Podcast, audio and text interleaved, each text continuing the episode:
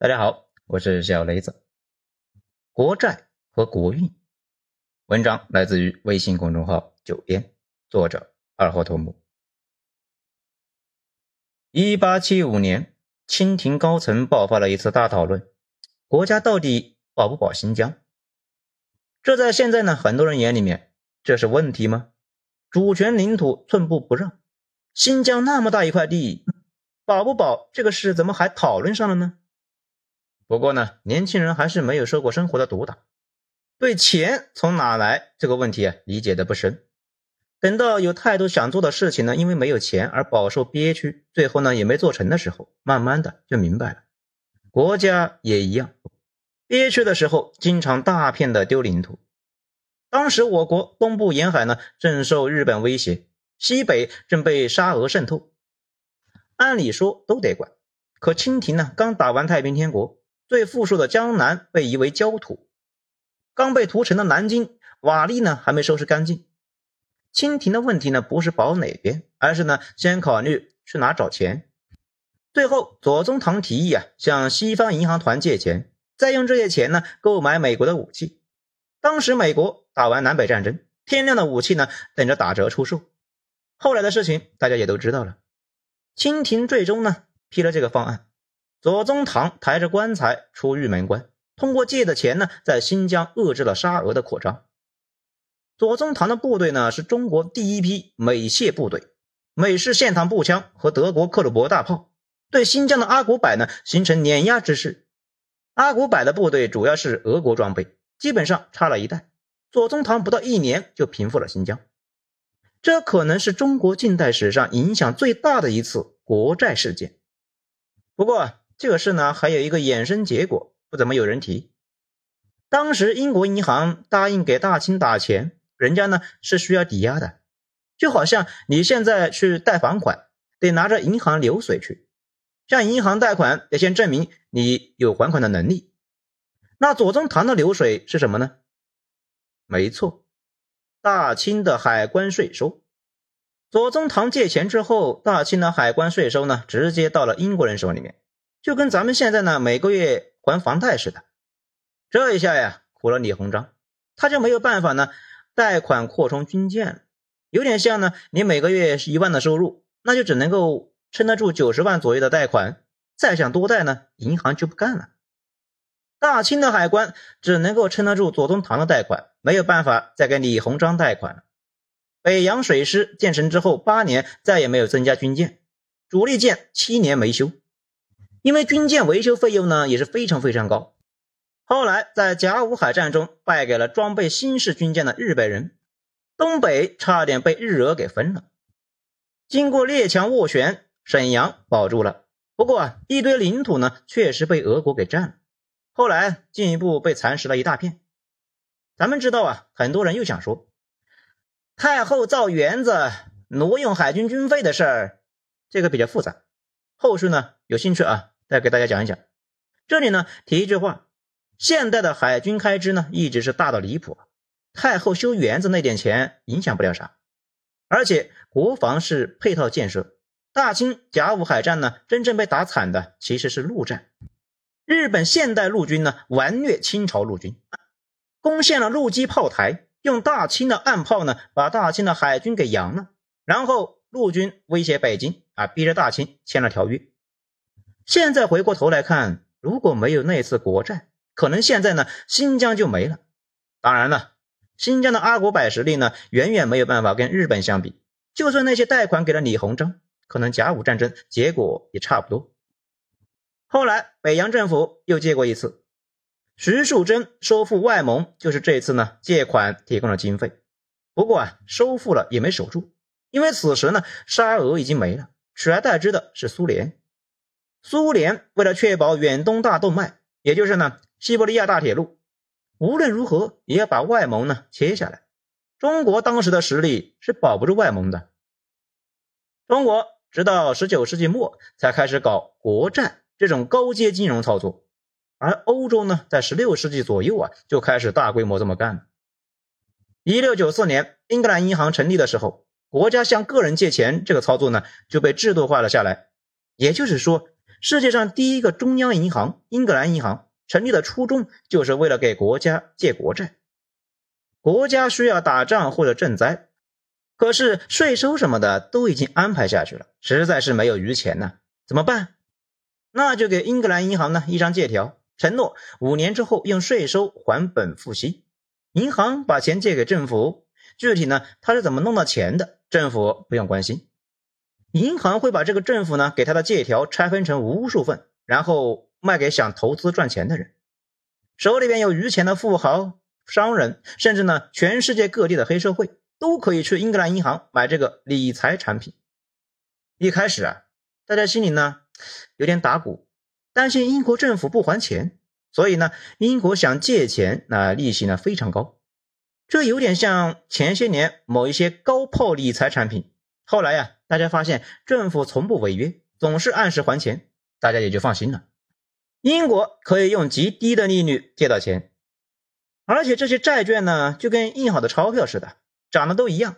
不管谁持有，五年之后都可以到银行连本带息拿到钱。你也可以呢，把这张债券打折卖给别人。国债债券呢，有了二级市场，流通性好，大家呢更愿意购买，让英国的融资能力呢上了一个新的平台。正是靠着这一套领先于其他国家一个时代的资源调度方案，英国先后打赢了大同盟战争。英法七年战争、拿破仑战争和克里米亚战争，这套玩法后来呢，美国基本上是原封不动的拿去用了。大家知道，国家之间的角力呢，很多时候就是资源的对号，涉及到大旗或者奇谋的并不多，大部分的时候是走一步算一步，谁能低成本调得动大量的资源用于对耗，谁就能够更可能获得最终的胜利。当然了。如果你热爱大旗党的东西，会惊讶于他们每周呢给你搞个大活，觉得挺新奇。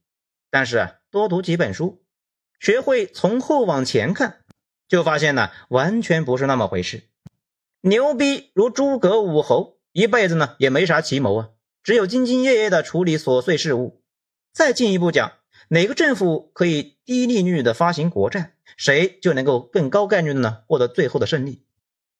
很多人对利率呢还是没有很深刻的理解，比如英国和俄国都借了一千万两银子，三十年还清，利率呢差一个点，俄国在三十年里面就得多还一百五十万两。问题是啊，经常远远不止差一个点，这也就回答了大家经常纳闷的那个问题：为啥欧洲一开始出现国王杀债主的事情，后来好像哎没这种事了？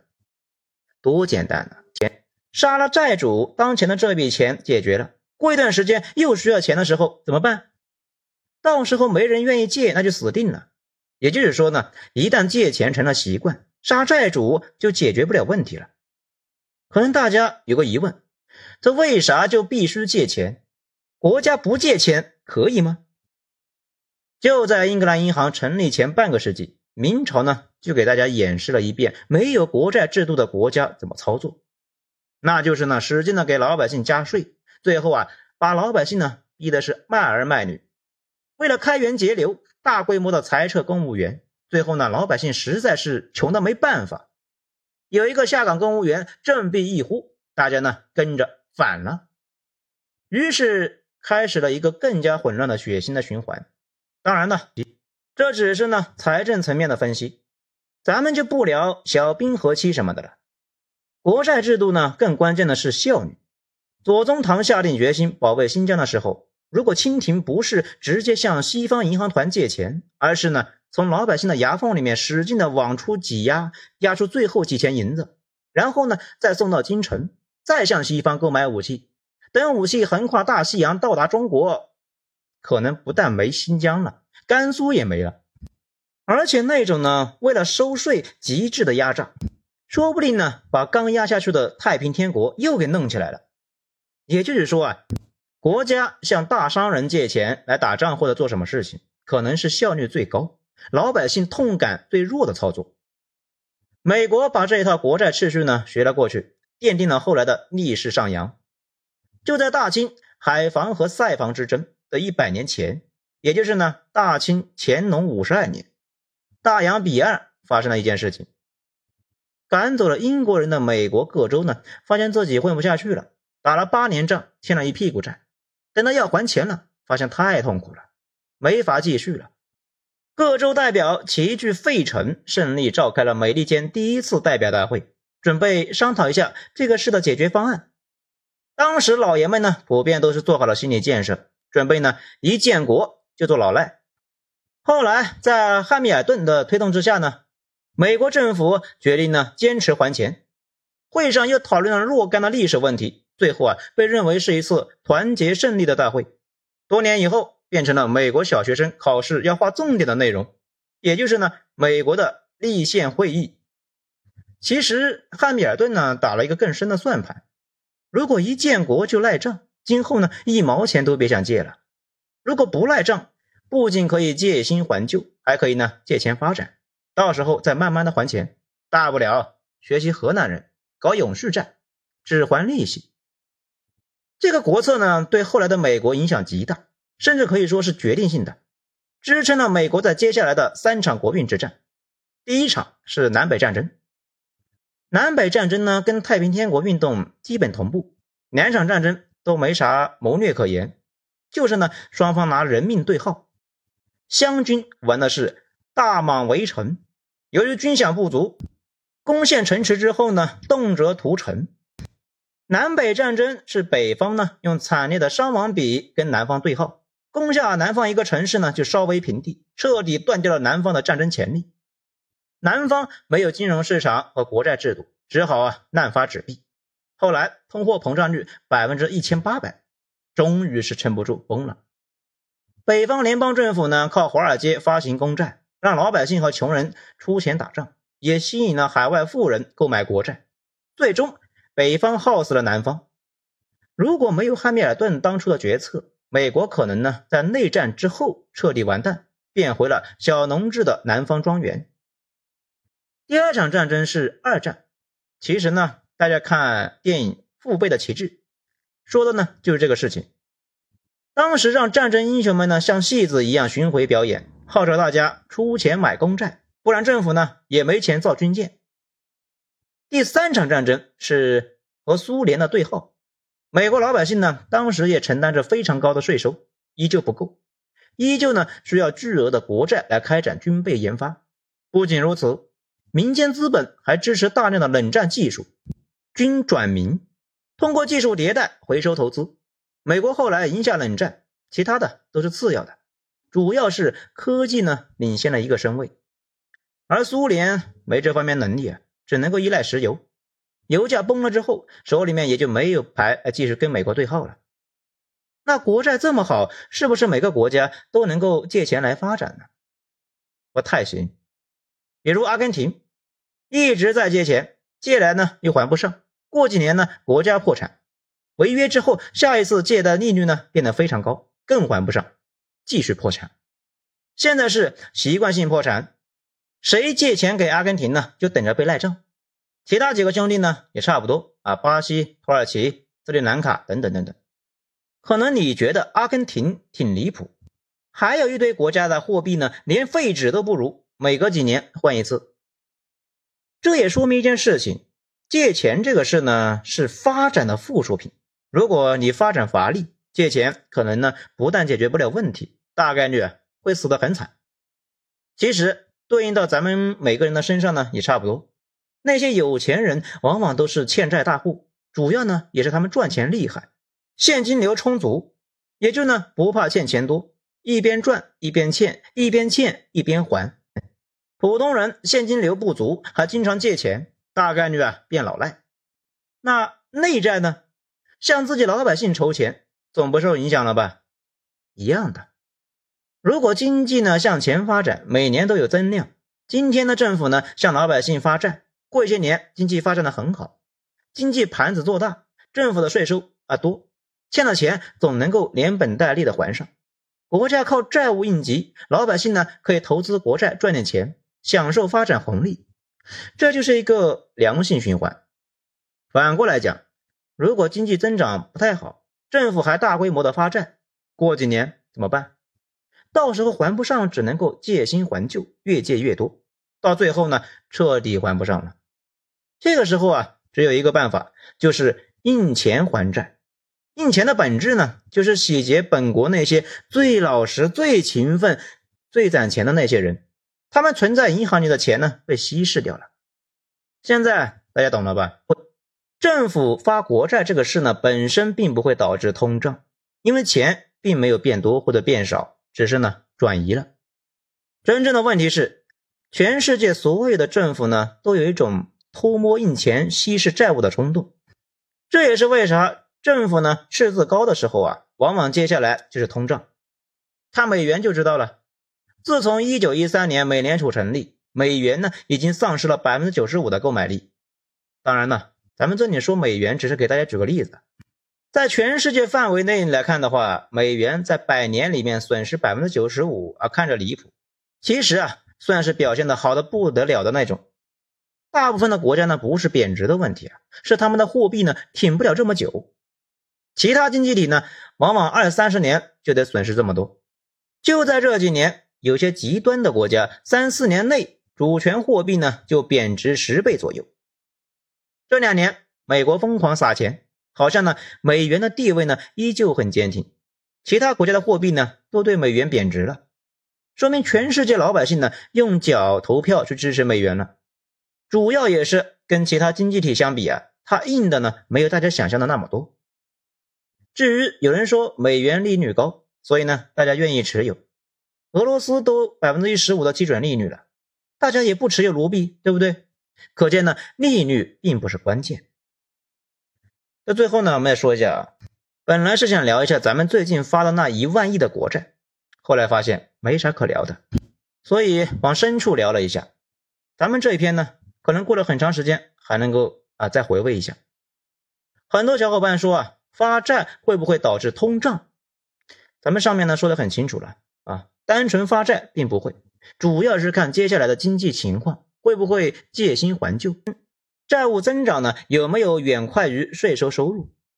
就好像你赚钱的速度呢，远远赶不上你借钱的速度。如果你有印钱的超能力，你会怎么办？事实上，自从有了法币，温和通胀这个事呢，就如影随形。没办法的事，克制的政府呢少印点，离谱的政府啊那就没下限了，类似于委内瑞拉那种。大部分的时候，政府呢只是想应急。苦一苦百姓，有时候啊苦完了就挺过去了，有时候呢挺不过去，那就得一直苦。恶性通胀毁了经济，等到大家意识到存钱呢就是被洗劫，都不存钱，都在抛弃本国货币，相当于老百姓呢自己的做空自己的国家的货币，从此以后没法收拾了。恶性通胀不一定需要发很多钱，发到一定程度，老百姓呢意识到了坚决不能够手里面有任何货币的时候。这个货币就完了。当然了，咱们国家历史上经历的过惨痛的教训，一直以来都是比较克制的。可能有小伙伴就问：普通人那有没有对抗通胀的办法呢？通胀是一种税，普通人对抗了通胀，那这部分的税向谁征收呢？真正抗通胀的东西啊也有，不过往往门槛高的离谱啊，或者呢你有什么信息差？提前意识到了某些东西呢，将来能升值，比如前些年的比特币，普通人呢就别想了。咱就目睹过有些人很早就玩比特币，玩了很多年，勤勤恳恳，最后呢玩了个寂寞，啥也没捞到。一般来讲，温和通胀是不会让人破产的，害怕通胀却经常让人破产。普通人最抗通胀的东西呢，可能就是上班，主要也是没有别的东西傍身。穷人也不用怕。啊，忘了谁说的了啊！只要你足够穷，通胀呢就洗劫不到你。确实需要担心通缩，因为通缩呢往往会伴随着找不到工作。不过一般来讲，法币时代是很难通缩的，只有通胀。所以说，接下来的关键就是经济呢能不能够在接下来的几年内维持增长。债务这东西啊看着可怕，不过呢，只要经济持续增长就没啥事。一旦增长变缓，就会跳出来各种妖魔鬼怪。债务呢，只是其中的一个问题。所以说，再怎么强调经济建设都不为过。对于未来，咱也说不准。咱们整体呢，还是挺有信心的。不过呢，大家还是要保持谨慎，不妄动，不。不去折腾不懂的东西，提高自己的保命手艺，锻炼好身体，静待转机。好，今天内容以上，谢谢收听。喜欢的话给一个五星评价。我是小雷子，谢谢收听。